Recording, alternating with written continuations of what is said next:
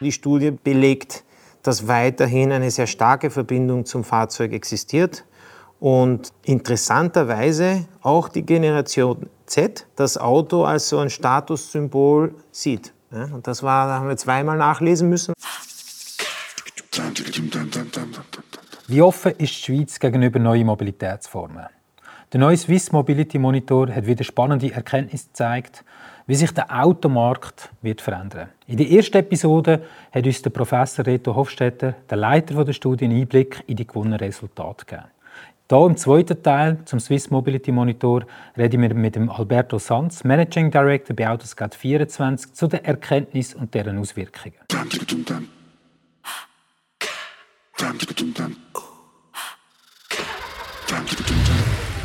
Podcar. Präsentiert von Autoscout24, einer Marke von der Swiss Marketplace Group.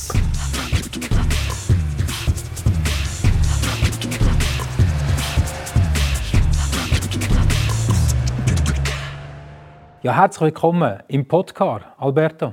Ja, freut mich sehr dabei zu sein. Wir starten doch gerade und äh, ich habe mir als erste Frage mal aufgeschrieben, Autoscout24 ist Mitinitiant von der Studie Swiss Mobility Monitor. Wie ist das eigentlich entstanden? Also für uns als digitales Unternehmen ist es wichtig, frühzeitig neue Trends und Innovationen im Mobilitätsbereich zu erkennen. Also auch wenn wir im Ökosystem jetzt äh, der Automobilität nur einen Teil der Mobilität abdecken, wollen wir mit Mobilität in, der Viel, also in ihrer Vielfalt verstehen und, und als Unternehmen lernen, äh, denn diese ergänzenden Studien und Marktforschungen außerhalb unseres klassischen Kerngeschäfts helfen uns, das Mobilitätsverhalten der Menschen besser zu verstehen und vor allem dadurch auch ein bisschen neue Produkte, Ideen, Anregungen zu finden, die wir in unserem eigenen vier Wänden vielleicht nicht finden würden. Und ähm, hier hat sich ja die Hochschule St. Gallen und die Universität Luzern, die sind ja in diesen Forschungsfeldern anerkannt und, und so gedient die Idee des Swiss Mobility Monitors über verschiedene Etappen.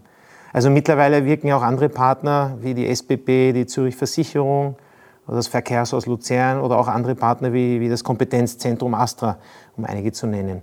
Also mittlerweile wurde der Swiss Mobility Monitor schon zum zweiten Mal erhoben. Ja, mit Autoscout 24 haben wir ja stets die aktuellen Daten. Also ihr seht sehr genau, was gesucht wird. Was ist für dich oder für euch die größte Erkenntnis aus dieser Studie heraus? Ja, also aus den vielen Erkenntnissen würde ich zwei hervorheben. Eines ist das Thema äh, Beweggründe für den Umstieg zu Elektroautos und das zweite ist das Thema Fahrzeug als äh, Statussymbol. Mhm. Wenn ich mal beim ersten anfange, äh, sehr interessant die Beweggründe für den Umstieg, beziehungsweise was hindert aktuell den Umstieg da hat sich was getan zu unserer, zu unserer Überraschung. Und zwar, die Möglichkeit, das Fahrzeug zu Hause zu laden, ist der wichtigste Aspekt, um einen Umstieg äh, zu E-Autos äh, äh, zu ermöglichen. Das war früher anders. Und das ist interessant, weil das ist in der politischen Diskussion gerade sehr spannend. Da gibt es ja wirklich eine, eine, eine, eine äh, Interessensvertreter, die wirklich schauen, dass schauen wollen, dass Vermieter auch von, von Stockwerkeigentum, Mietverhältnissen die Möglichkeit haben zu laden. Also es ist tatsächlich, zeigt die Studie, ein, ein top aktuelles Thema. Ähm, früher war das Thema Anschaffungspreis und auch die Angst äh, über das Thema Reichweite waren, äh, waren so ein bisschen die Hemmfaktoren, um E-Autos äh, äh, zu kaufen. Jetzt ist es, wie gesagt, die Möglichkeit, das zu Hause zu laden. Und, und es gibt Zahlen, die belegen, ja, dass die ursprünglichen Ängste äh, vielleicht nicht gar so, äh, gar so groß sind. Ja.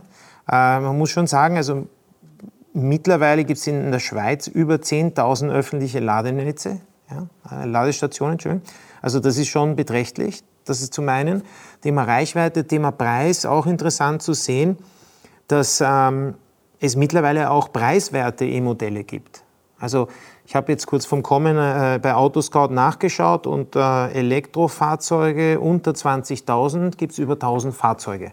Okay. Also der Preis ist nicht allein das Hindernis. Ja? Und ähm, damit ähm, haben sich zwei Hürden tatsächlich äh, über, konnten ähm, sozusagen zur Seite gestellt werden. Und tatsächlich sind 50 Prozent der Neuzulassungen mittlerweile Fahrzeuge, die in irgendeiner Form Elektroantrieb haben. 18 Prozent sogar rein elektrisch. Das heißt, wir haben jetzt äh, ein, ein anderes Thema, nämlich wie lade ich das jetzt zu Hause? Das hat mit Bequemlichkeit zu tun, aber da, da hat sich doch viel getan. Äh, der zweite Punkt, den ich hervorheben möchte, ist das Thema Statussymbol.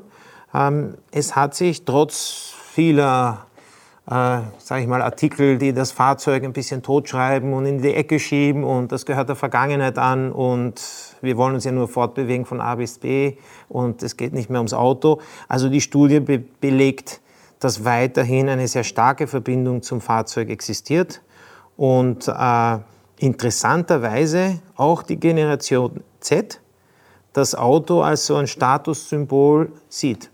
Ja, und das war, da haben wir zweimal nachlesen müssen, weil das passt irgendwie nicht zu diesem Bild des, äh, der Jugend, die äh, sehr kritisch dem Fahrzeug gegenüber ist, äh, etc. Das dürfte vielleicht in gewissen Städten sein, wo viele Journalisten und Studien auch stattfinden, aber das nationale Bild ist ein anderes. Und ähm, das ist etwas, was, äh, ich sage mal, die, die, Fahrzeugbranche sicherlich ein bisschen beruhigt, was nicht heißt, dass viel Bewegung ist. Das, es geht jetzt nicht nur entweder auf Fahrzeug oder andere Lösungen, sondern wie gesagt, es geht darum, die richtige, den richtigen Mix zu finden. Und ähm, das fanden wir auch wirklich interessant zu sehen, dass Auto weiterhin für Flexibilität, Freiheit und Lebensqualität steht. Absolut. Und doch äh, kommen wir jetzt auch so eine sogenannte Pre-Covid-Normalität zurück. Der ÖV wird mehr benutzt. Aber das eigene Auto bleibt gemäß Studien das beliebteste Fortbewegungsmittel im Alltag. Und ähm, du hast ja vorhin gesagt, Generation Z und so weiter. Suchen die jungen Menschen eigentlich anders? Ja, schon. Also ich glaube, es hilft da zu versuchen, die Generation etwas einzuordnen. Ja? Wofür steht die Generation jetzt, wenn man auf unsere Mobilitätsbranche schaut? Also da will ich vier Sachen hervorheben. Ne? Also sie, sie zeichnet sich dadurch aus, dass sie technologieaffin ist. Also die Angst, technologische Neuerungen mal auszuprobieren, ist nicht da. Das ist schon mal eine wichtige Hürde, die damit abge, äh, abgehandelt ist. Es gibt einen, zweiter Punkt, der sehr wichtig ist bei dieser Generation, das Thema Nachhaltigkeitsbewusstsein. Das ist kein Nein, ich will kein Fahrzeug, sondern äh, ich überlege mir, wann, was, welches Fahrzeug denn das Richtige ist. Ja? Also es werden mehr Faktoren hier eingezogen, ein, ein, eingebunden in der Entscheidungsfindung. Es gibt einen dritten Punkt, das ist äh, rund um das Thema Flexibilität. Das hat mit Jugend generell zu tun, aber jetzt im Falle Generation Z hebe ich das auch speziell hervor. Also die, mit dieser technologischen Affinität ergibt sich auch eine Flexibilität, Sachen neu zu probieren. Und, und letztens, und das fördert äh, und, und macht alles schneller, ist diese soziale und digitale Vernetzung dieser Generation, führt dazu, dass die Erfahrung von einem weit weg schnell mal von einem weit weg übernommen wird und dann probiert man halt schneller mal was und wird ermutigt, äh, diese Offenheit, halt, die, die hat eine gewisse Ansteckungskraft.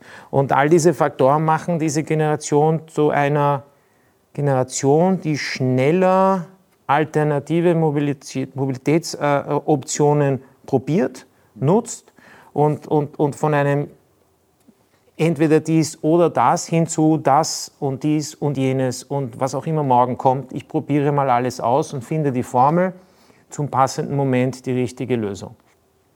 Und das ist, was wir so sehen und das macht natürlich für uns im generellen Mobilitätsanbieter, äh, stellt uns vor spannenden Herausforderungen. Ja, weil es eigentlich dahingehend ist, dass man sagt, es gibt nicht die eine Lösung, das Auto, das ist es, oder öffentlich und das ist es. Da gibt es einen Pragmatismus, ein intelligentes Mitdenken und Ausprobieren. Und, und für Anbieter wird es schwer sein, alles anzubieten, aber zu schauen, wie von einer Lösung zur anderen man überspringen, übergehen kann, das, glaube ich, ist die Herausforderung, vor der wir stehen. Und das sagt uns diese Studie unter anderem auch. Du hast vorhin schon angesprochen, der Umstieg von Elektroautos ist weniger eine Frage vom Geld. Das heißt, äh, bis über 1000 Angebote, die bereits unter 20.000 sind. Die Ladeinfrastruktur, Reichweite werden als wichtigste Faktoren eingestuft. Was haben die Informationen für einen Einfluss auf die Online-Inserate bei euch oder was muss in Zukunft angepasst werden? Naja, für uns, wenn wir vor allem jetzt an Elektromobilität denken, müssen wir natürlich neue Kriterien des Suchens berücksichtigen. Ja, also da, da kommen Fragen auf, mit denen wir uns nicht so sehr auseinandergesetzt haben. Ja? Am Anfang hieß es, ist ein Elektrofahrzeug? Ja, nein. Das wird aber nicht genug sein. Ja? Also wir müssen viel mehr und besser kennzeichnen, die Reichweite. Unter den Elektromodellen gibt es Unterscheidungen technologischer Natur. Äh, die Batterien, ist das eine eingebaute, eine austauschbare? Äh, wie kann ich das unterwegs laden? Kann ich schnell laden? Ähm, welche Optionen habe ich, um das zu Hause zu laden. Also es geht rüber, rein über die Technik des Fahrzeuges selber, sondern rund ums Fahrzeug. Da kommen eine Reihe von Fragen auf uns zu, die wir zu beantworten haben, als Marktplatz, der die richtige Fahrzeuglösung bieten äh, möchte.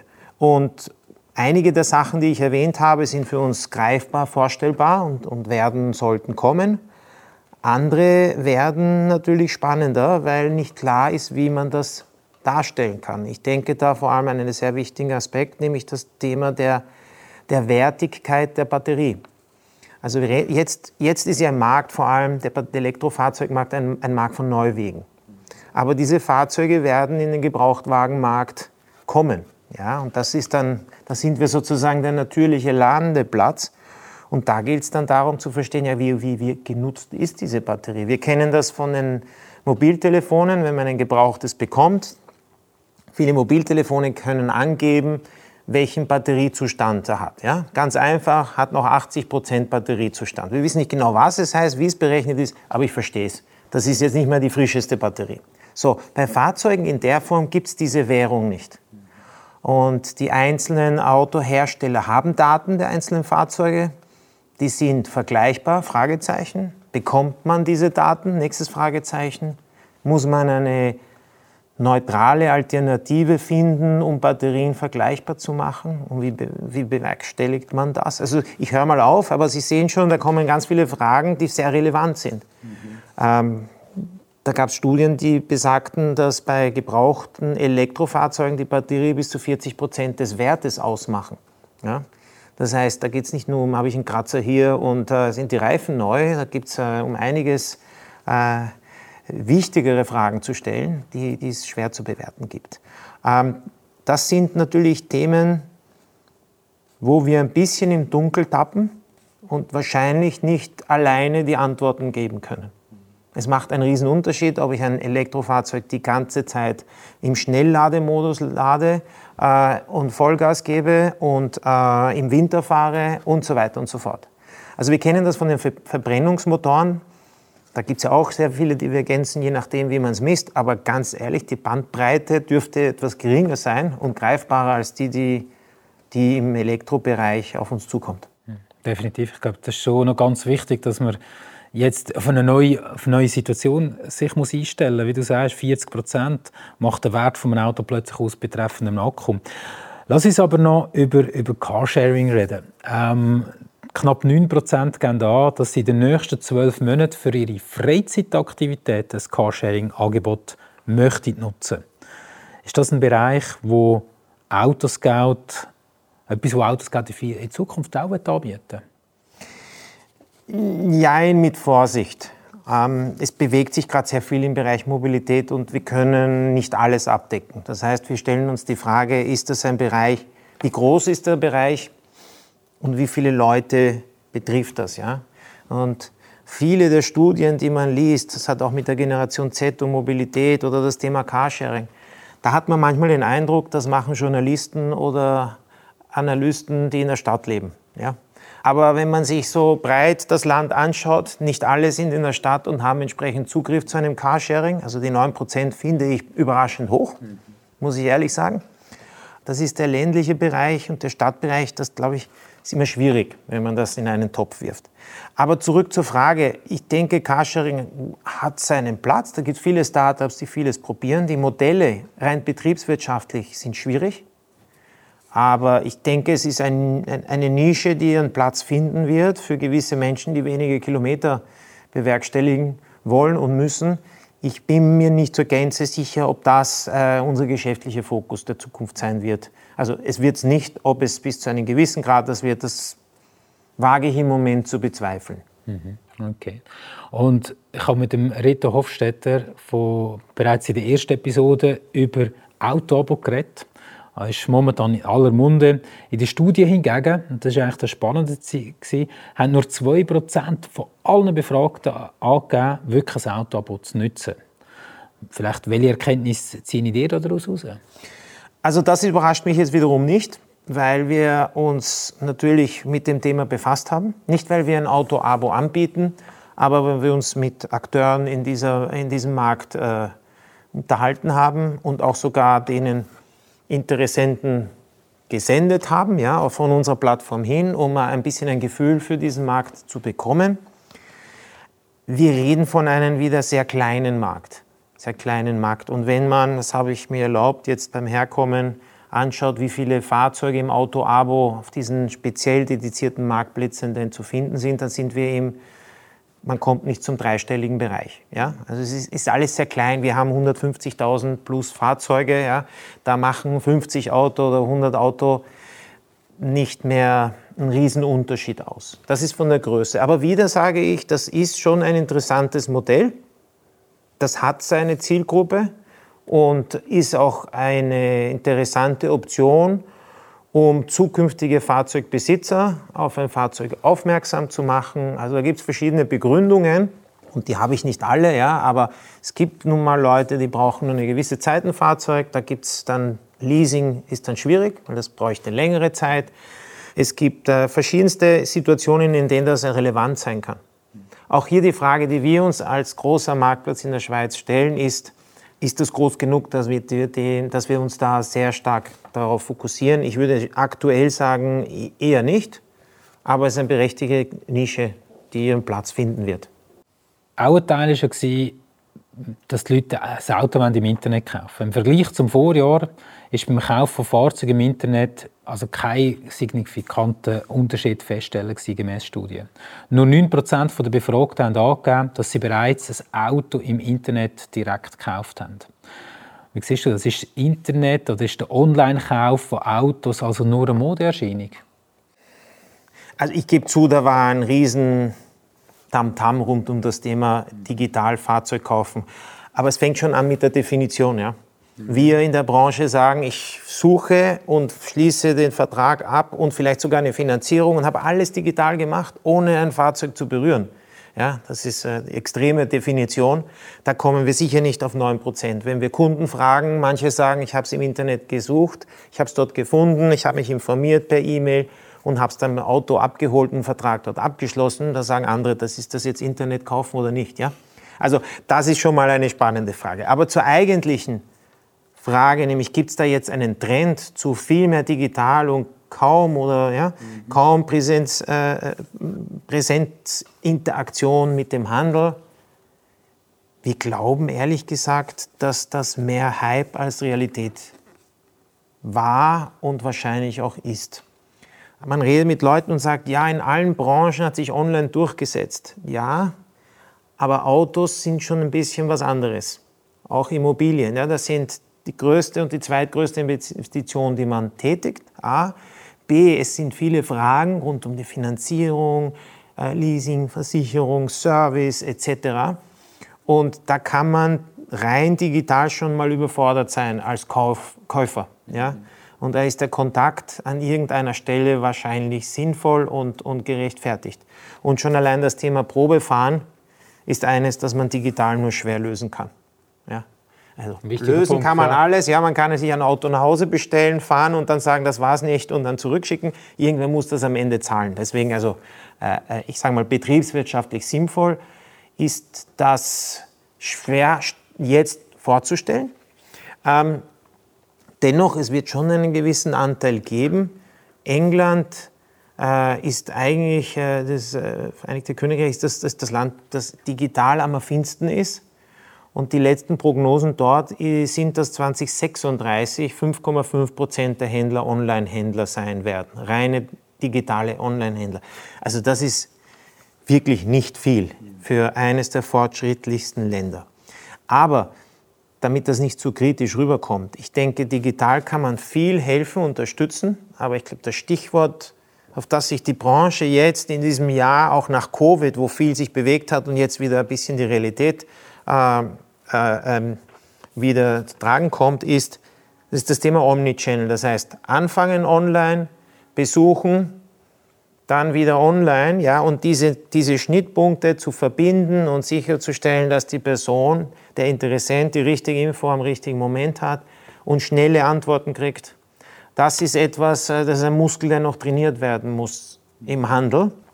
Und ich glaube, das wird die, die spannende äh, Antwort auf, auf die digitalen Möglichkeiten sein und vor allem die Erwartungen von den Kunden.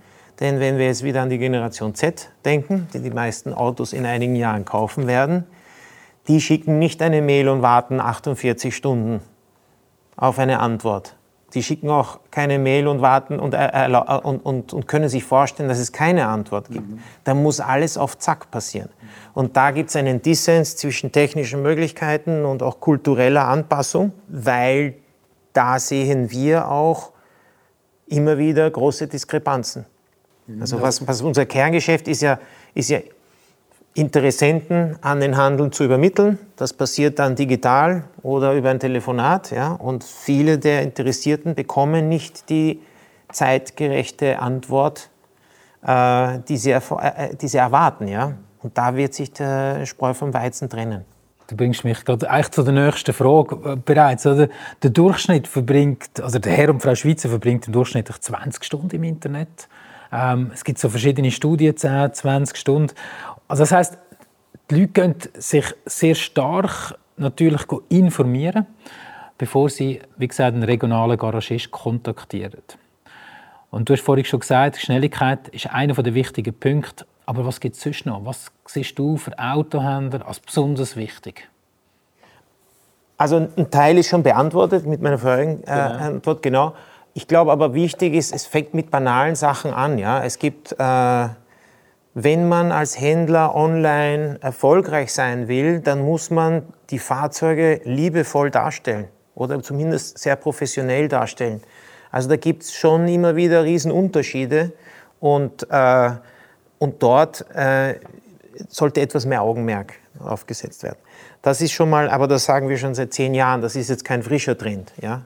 Was du nicht liebevoll präsentiert, wird auch nicht liebevoll angesehen, ja. Und wenn das Fahrzeug daneben, und das ist ja dann wirklich daneben, ja, ein mhm. Klick entfernt und eines besser dargestellt ist, dann ist man schwuppsdiwupps weg.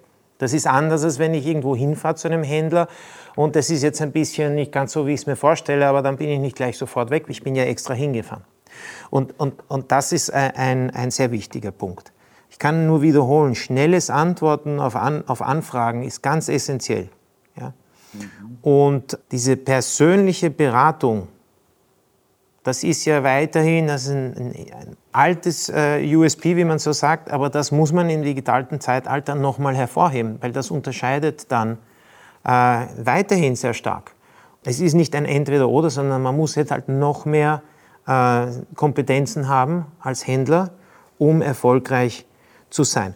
Und wichtig auch, ist dieses Verständnis, dass man als Händler in einem digitalen Schauraum, Schauraum wie wir ihn äh, anbieten, weit über die eigene Region äh, eigentlich aktiv ist. Und das, ähm, das erfordert, dass man halt gewisse Flexibilität auch hat, sich zu diesem Fahrzeug zu bewegen oder eine Lösung findet, um diese Interessenten abzuholen. Ja?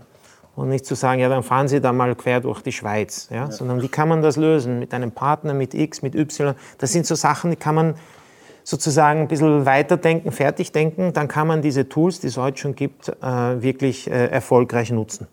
Also auch die Tools, die ringsum sind, äh, sei das äh, WhatsApp-Videotelefonie, FaceTime, Teams, äh, dass man solche Sachen auch plötzlich davon integrieren in den Prozess. Auch das, aber all diese Tools erfordern noch mehr Geschwindigkeit als früher. Also wenn ich sage, bei einer E-Mail erwarte ich in zwei Stunden eine Antwort, WhatsApp schaue ich, ob es schon gelesen hat. Ja, genau. Und wenn er dann trotzdem nicht antwortet, bin ich schon beleidigt. Ja? ja? Das kennen wir ja alle. Also das ist alles noch mehr Tools, die noch mehr Ansprüche stellen. Ja. Ähm, aber es gibt auch, ich möchte auch nicht zu, zu, zu viel Angst schüren. Ja? Es gibt ja Tools, die wirklich auch hilfreich sind und in keinster Weise Druck ausüben, sondern wenn zum Beispiel ein Händler jetzt ein Fahrzeug nach einer gewissen Zeit nicht verkauft hat, kann er sich die Frage stellen, hm, wie stehe ich denn im Vergleich zur Konkurrenz? Da bieten wir ganz einfache Tools jedem Händler an, der kann schauen, wo stehen meine Standzeiten, meine Preise im Vergleich zu der Marke X oder zur Region Y. Der kann da querschneiden und wirklich äh, einfach, aber, aber faktenbasiert dann sagen, okay, ich bin vom Preis her leider nicht in, in konkurrenzfähig, ich passe es an. Mhm.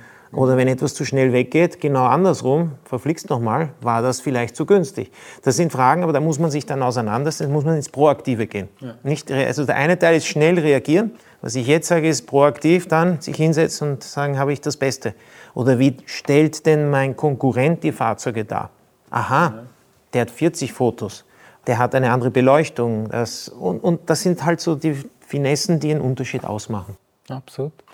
Wenn du selber willst, heute ein Auto kaufen auf welche Kriterien achtest du, respektive was ist dir persönlich wichtig im Kaufprozess? Also bei mir, also erstmal die Kriterien, die mir wichtig sind. Gut, ich, ich selbst habe eine, eine, wir sind eine fünfköpfige Familie, also das grenzt schon mal ein. Ich fahre gerne im Winter herum, also ich würde dann wahrscheinlich ein bisschen größeres Fahrzeug haben, aber ich würde sehr wohl ein, ein, ein, ein Hybrid haben wollen, ja? um auch mit gutem Gewissen hier durch die Landschaft zu fahren. Was den Kaufprozess angeht, wenn ich kurz träumen könnte, ich würde mich wirklich freuen, wenn ich alles aus einer Hand hätte. Ja? Mhm. Und zwar von der Kaufberatung, Vertrag, Finanzierung äh, oder Leasing, Versicherung, Lieferung, äh, all das und ich kriege das Auto mit dem Kennzeichen zu Hause, das wäre echt ein Luxus. Ich muss aber hinzufügen, das hat natürlich einen Preis, das wäre mir bewusst. Ich hätte gern gewusst, wie viel zahle ich denn noch drauf für diesen Luxus. Und wenn das passt, ja, dann wäre das eigentlich so ein bisschen meine Traumvorstellung, weil dafür würde ich gern was draufzahlen. Ich würde nur gerne wissen, zahle ich gerade 20 Prozent drauf und bin ich hier ein bisschen der, ja. der Depp in der Geschichte mhm. oder nicht. Und das Kalibrieren, Service mit, mit einem fairen Preis, glaube ich, wäre so ein bisschen die Zukunftsmusik. Wobei Zukunftsmusik, es gibt Autohäuser, die das bieten. Also Achtung, das möchte ich bitte jetzt da nicht so darstellen lassen, als ob das Zukunftsmusik wäre, aber nicht vielleicht für jedes Fahrzeug, das man gerade sucht, sondern ja. Absolut, absolut. Genau. Äh, wir kommen zum Abschluss und ich habe noch eine persönliche Frage an dich. 2035 steht in meiner Garage ein? Ein vollelektrischer Land Rover Defender. Okay, danke vielmals. Herzlichen Dank, Alberto, für das informative Gespräch. Danke. Wenn ihr, liebe Gäste, selber einen Einblick in die Studie, dann findet ihr alles direkt in den Show Notes, also alle Links dazu. Das ist der zweite Teil. Wenn ihr den ersten Teil noch hören wollt, das Gespräch mit dem Professor Reto Hofstetter von der Uni Luzern. Ihr findet die Episode auch bei eurer Podcast-Plattform unter Podcar. Und ja, hey, abonniert den Podcast, den Podcast von Autoscout 24. Bis zum nächsten Mal in dem Podcast. Podcast. Präsentiert von Autoscout24, einer Marke von der Swiss Marketplace Group. Podcast ist ein Podcast von Autoscout24, produziert von der Podcast Schmidt. Host Beat Jenny, Idee und Konzept Nico Leuenberger und Jennifer Rappin, Leitung Carla Keller.